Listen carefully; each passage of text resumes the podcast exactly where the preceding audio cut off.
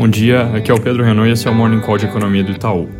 Começando como de costume pelos Estados Unidos, hoje é um dia de comunicados importantes, começando com Jerome Powell, presidente do Fed, que fala às duas e meia da tarde e deve reforçar a sinalização que eu mencionei ontem de que a discussão sobre diminuição dos estímulos monetários para a economia americana ainda está longe.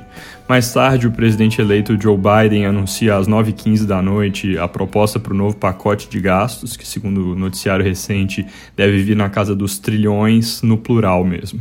Depois de anunciado, o plano tem que passar pelo Congresso, e aí certamente ele vai sair mais magro do que entrou, mas um resultado final entre 700 bi e 1 trilhão de dólares parece fazer sentido para a gente. Sobre impeachment do Trump, aprovado na Câmara, como esperado, mas de novo não deve ir para frente no Senado.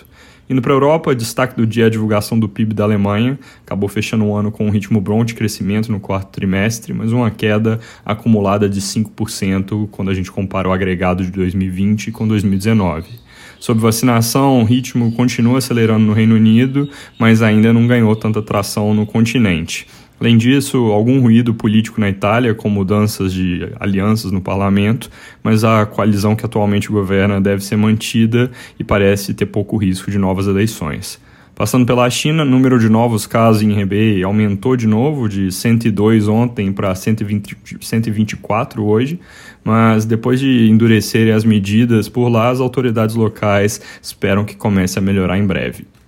Vindo aqui para o Brasil, o Estadão reporta que o governo planeja começar a vacinação nacional na semana que vem, usando os primeiros 2 milhões de doses importadas da vacina Oxford AstraZeneca, que vem em um avião da Azul que deve chegar no Rio de Janeiro nesse sábado.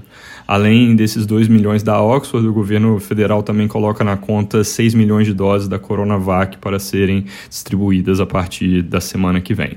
É, em um tema que muitas vezes levanta dúvidas, o governo afirmou ontem, em reunião com a Fiesp, que, diferente do que aconteceu com H1N1, por exemplo, dessas vezes as empresas não vão poder comprar vacina para aplicação privada aos seus funcionários.